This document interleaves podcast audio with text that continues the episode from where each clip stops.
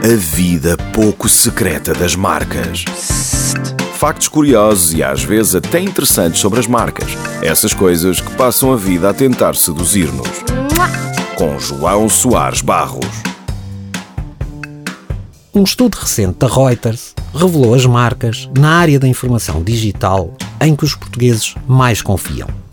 O Correio da Manhã é, curiosamente, o último da tabela.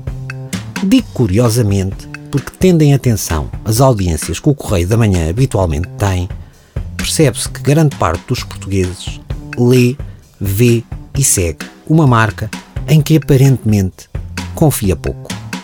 Das duas, uma.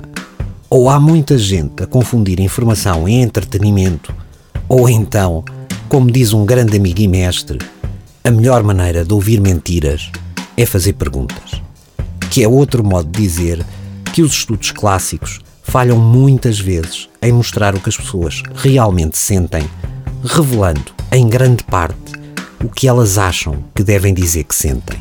A vida pouco secreta das marcas. Na radar.